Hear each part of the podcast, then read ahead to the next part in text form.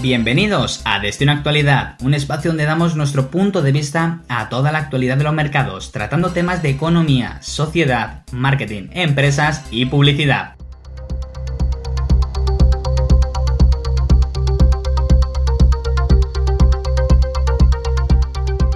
En la semana de hoy encontramos muchas novedades, pero hay un tema que no paro de escuchar y quiero comentarlo con vosotros. Ese tema es la hiperconectividad, un término creado por el 2001 que se utiliza para designar los distintos medios de comunicación con los que contamos actualmente, como pueden ser el correo electrónico, las redes sociales, mensajería instantánea o el teléfono e internet. Y es que la hiperconectividad tiene un papel fundamental, tanto para bien como para mal. Y debemos preguntarnos, ¿hasta qué punto la hiperconectividad está afectando tanto al trabajo como a la vida personal? Pues mirar, la situación es tal como la vemos. La hiperconectividad nos da la sensación de que estamos en contacto con todo el mundo, pero aún supuestamente teniendo todo ese contacto con todo el mundo, y digo supuestamente porque algunos estudios realizados por importantes empresas reflejan cómo la sociedad se siente más sola, ya que si lo pensamos, la hiperconectividad nos junta en los medios digitales, pero en nuestro día a día no hay nadie a nuestro lado. Sin irnos más lejos, la generación Z y los millennials son las generaciones más conectadas de la historia y al mismo tiempo las que más índices de soledad tienen. Y en los días que corren, estas generaciones están pasando factura por ello, ya que poco a poco van perdiendo esas capacidades y habilidades comunicativas tan necesarias. Se habla mucho de la paradoja de la generación Z. Esta generación está formada por unas personas con unas habilidades y conocimientos en el mundo digital asombrosas, pero que a la hora de vivir